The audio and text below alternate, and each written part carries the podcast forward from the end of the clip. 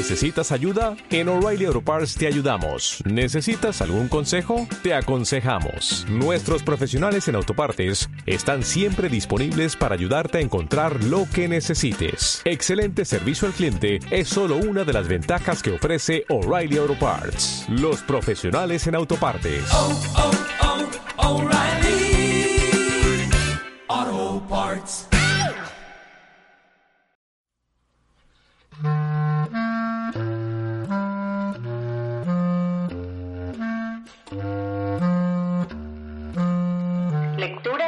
Mantenerse vivo. Bienvenidos. Soy Paola Cárdenas en la edición y Gabriel Lopera en la lectura. Las mil y una noches.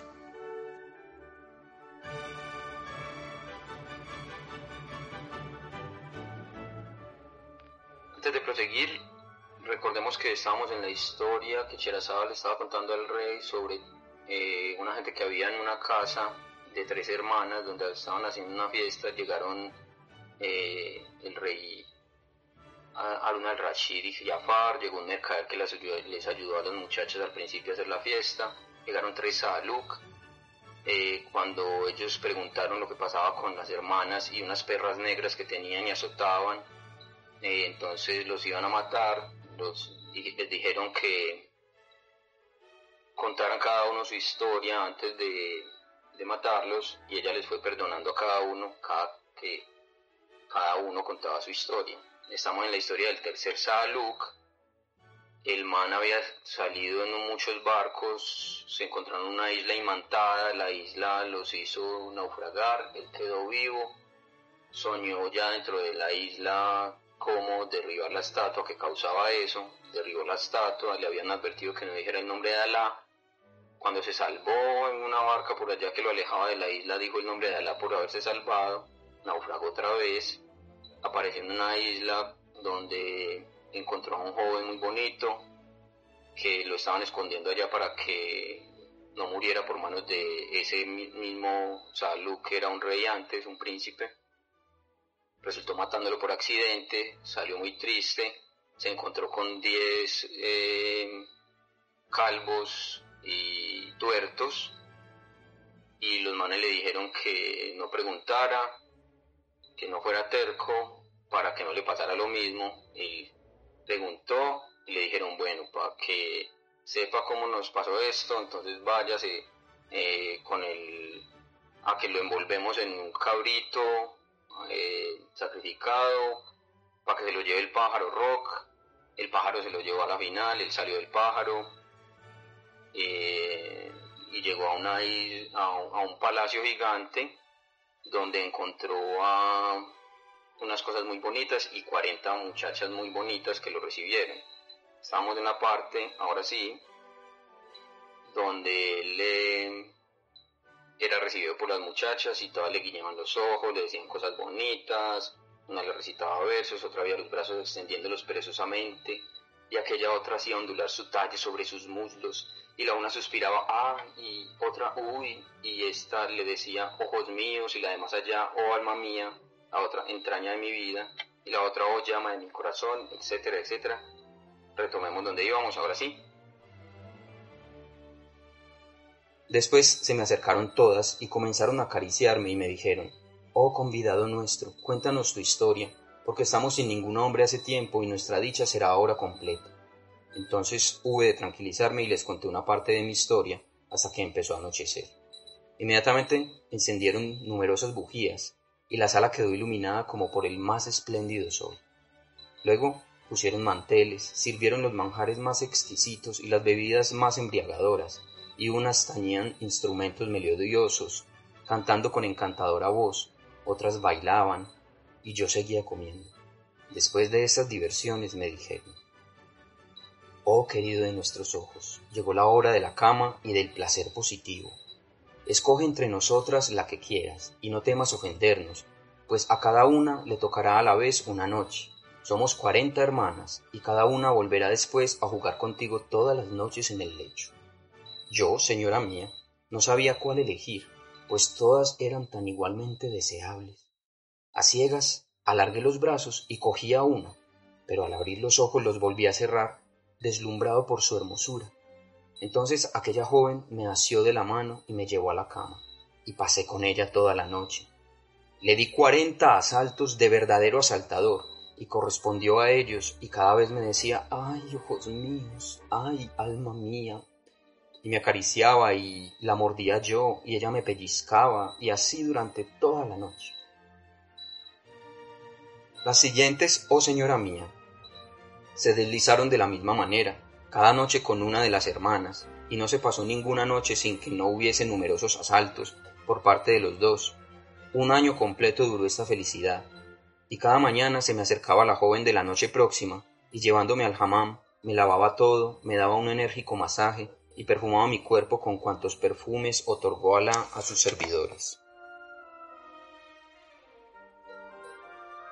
Llegó el final del año, la mañana del último día, vi a todas las jóvenes al pie de mi cama, sueltas las cabelleras, llorando amargamente, poseídas de un gran dolor, y me dijeron, Sabe, oh luz de nuestros ojos, que hemos de abandonarte, como abandonamos a otros antes que a ti, pues te consta que no eres el primero, y que anteriormente otros muchos nos cabalgaron y nos hicieron lo que tú.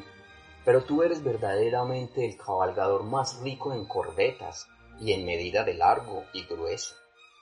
Eres en realidad el más libertino y agradable de todos. Por este motivo no podemos vivir sin ti. Y yo les dije, ¿y por qué habéis de abandonarme? porque yo tampoco quiero perder la alegría de mi vida que está en vosotras.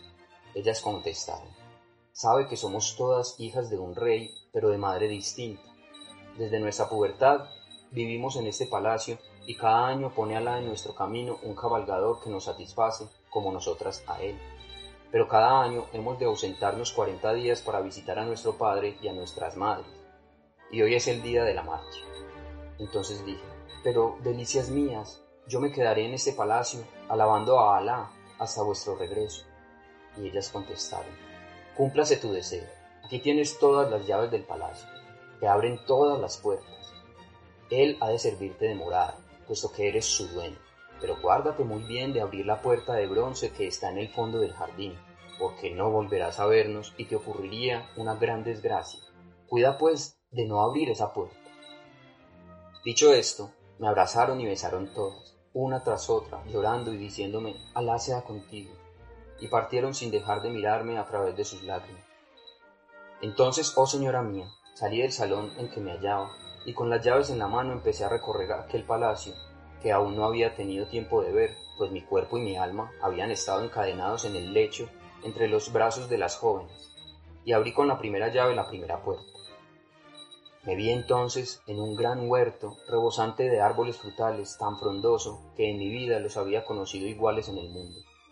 Canalillos llenos de agua los regaban tan a conciencia que las frutas eran de un tamaño y una hermosura indecibles. Comí de ellas, especialmente bananas y también dátiles, que eran largos como los dedos de un árabe noble, granadas, manzanas y melocotones. Cuando acabé de comer di gracias por su magnanimidad a Alá y abrí la segunda puerta con la segunda llave.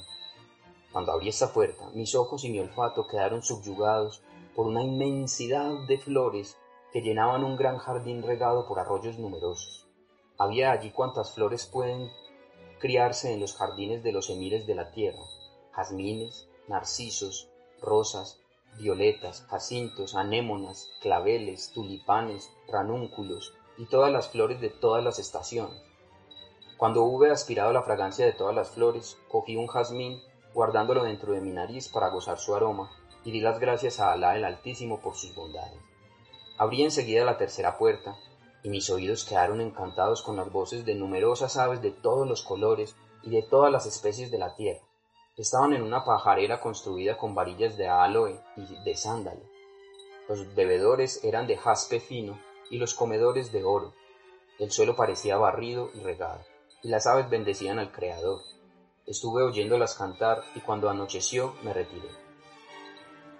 Al día siguiente me levanté temprano y abrí la cuarta puerta con la cuarta llave, y entonces, oh señora mía, vi cosas que ni en sueños podría ver un ser humano.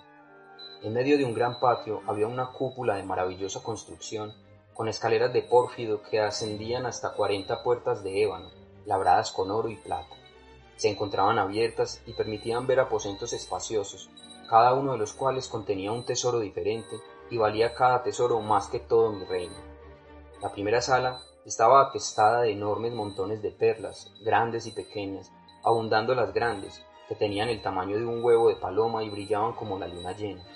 La segunda sala superaba en riqueza a la primera y aparecía repleta de diamantes, rubíes, azules y carbúnculos. En la tercera había esmeraldas solamente, en la cuarta montones de oro en bruto, en la quinta monedas de oro de todas las naciones, en la sexta plata virgen, en la séptima monedas de plata de todas las naciones. Las demás salas estaban llenas de cuantas pedrerías hay en el seno de la tierra y del mar, topacios, turquesas, jacintos, piedras del Yemen, coralinas de los más varios colores, jarrones de jade, collares, brazaletes, cinturones y todas las preseas, en fin, usadas en las cortes de reyes y emires.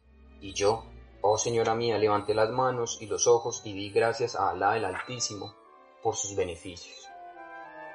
Y así seguía cada día abriendo una o dos tres puertas hasta el cuadragésimo, creciendo diariamente mi asombro, y ya no me quedaba más que la llave de la puerta de bronce. Y pensé en las cuarenta jóvenes y me sentí sumido en la mayor felicidad pensando en ellas, en la dulzura de sus ademanes, en la frescura de sus carnes, en la dureza de sus muslos, en la estrechez de sus vulvas, en la redondez y volumen de sus nalgas, y en sus gritos cuando me decían, ay, ojos míos, ay, llama mía, y exclamé por Alá, nuestra noche va a ser una noche blanca y bendita. Pero el maligno hacíame pensar en la llave de la puerta de bronce, tentándome continuamente, y la tentación pudo más que yo, y abrí la puerta. Nada vieron mis ojos. Mi olfato notó un olor muy fuerte y hostil a los sentidos, y me desmayé, cayendo por la parte de afuera de la entrada y cerrándome inmediatamente la puerta delante de mí. Cuando me repuse, persistí en la resolución inspirada por el cheitán y volví a abrir, aguardando a que el olor fuese menos penetrante. Entré por fin y me encontré en una espaciosa sala, con el suelo cubierto de azafrán y alumbrada por bujías perfumadas de ámbar gris e incienso, y por magníficas lámparas de plata y oro llenas de aceite aromático, que al arder exhalaba aquel olor tan fuerte y entre lámparas y candelabros vi un maravilloso caballo negro con una estrella blanca en la frente. La pata delantera derecha y la trasera izquierda tenían asimismo manchas blancas en los extremos. La silla era de brocado y la brida una cadena de oro. El pesebre estaba lleno de sésamo y cebada bien cribada. El abrevadero contenía agua fresca perfumada con rosas. Entonces, oh señora mía, como mi pasión mayor eran los buenos caballos y yo el jinete más ilustre de mi reino, me agradó mucho aquel corcel y cogiéndole de la brida le saqué al jardín y lo monté. Pero no se movió. Entonces le di en el cuello con la cadena de oro. Y de pronto, oh señora mía, abrió el caballo dos grandes alas, negras, que yo no había visto. Relinchó de un modo espantoso, dio tres veces con los cascos en el suelo y voló conmigo por los aires. Enseguida, oh señora mía, empezó todo a dar vueltas a mi alrededor, pero apreté los muslos y me sostuve como un buen jinete y aquí que el caballo descendió y se detuvo en la azotea del palacio donde había yo encontrado a los diez tuertos, y entonces se encabritó terriblemente y logró derribarme. Luego se acercó a mí y metiéndome la punta de una de sus alas en el ojo izquierdo, me lo vació sin que pudiera yo impedirlo, y emprendió el vuelo otra vez desapareciendo en los aires. Me tapé con la mano el ojo hueco y anduve en todos sentidos por la azotea lamentándome a impulsos del dolor y de pronto vi delante de mí a los diez mancebos que decían, no quisiste atenderme, ahí tienes el fruto de tu funesta terquedad. Y no puedes quedarte entre nosotros porque ya somos diez, pero te indicaremos el camino para que marches a Bagdad, capital de el emir de los creyentes Harun al-Rashid, cuya fama ha llegado a nuestros oídos y tu destino quedará entre sus manos. Partí después de haberme afeitado y puesto este traje de Saaluk para no tener que soportar otras desgracias, y viajé día y noche, no parando hasta llegar a Bagdad, morada de paz, donde encontré a estos dos tuertos y saludándoles les dije soy extranjero, y ellos me contestaron también lo somos nosotros. Y así llegamos los tres a esta bendita casa, oh señora mía. Y tal es la causa de mi ojo tuerto y de mis barbas afeitadas. Después de oír tan extraordinaria historia, la mayor de las tres doncellas dijo al tercer Saaluk, Te perdono, acaríciate un poco la cabeza y vete. Pero el tercer Saaluk contestó, por Alá, no he de irme sin oír las historias de los otros. Entonces la joven, volviéndose hacia el califa, hacia el visir Giafar y hacia el portal Fange, les dijo, contad vuestra historia. Y Giafar se les acercó y repitió el relato que ya había contado a la joven portera al entrar en la casa. Y después de haber oído a Giafar, la dueña de la morada les dijo, Os perdono a todos, a los unos y a los otros, pero marchaos enseguida. Y todos salieron a la calle. Entonces el califa dijo a los Saalid, Compañeros, ¿a dónde vais? Y estos contestaron, No sabemos a dónde ir. Y el califa les dijo, Venid a pasar la noche con nosotros. Y ordenó a Giafar, Llévalos a tu casa y mañana me los traes, que ya veremos lo que se hace. Giafar ejecutó estas órdenes. Entonces entró en su palacio el califa, pero no pudo dormir en toda la noche. Por la mañana se sentó en el trono, mandó entrar a los jefes de su imperio, y cuando hubo despachado los asuntos y se hubieron marchado, volvióse hacia Giafar y le dijo, tráeme a las tres jóvenes, las dos perras y a los tres sali. Y Giafar salió enseguida y los puso a todos entre las manos del califa. Las jóvenes se presentaron ante él cubiertas con sus dedos, y Giafar les dijo, No se os castigará, porque sin conocernos nos habéis perdonado y favorecido, pero ahora estáis en manos del quinto descendiente de Abbas, el califa Harun al-Rashid, de modo que tenéis que contarle la verdad.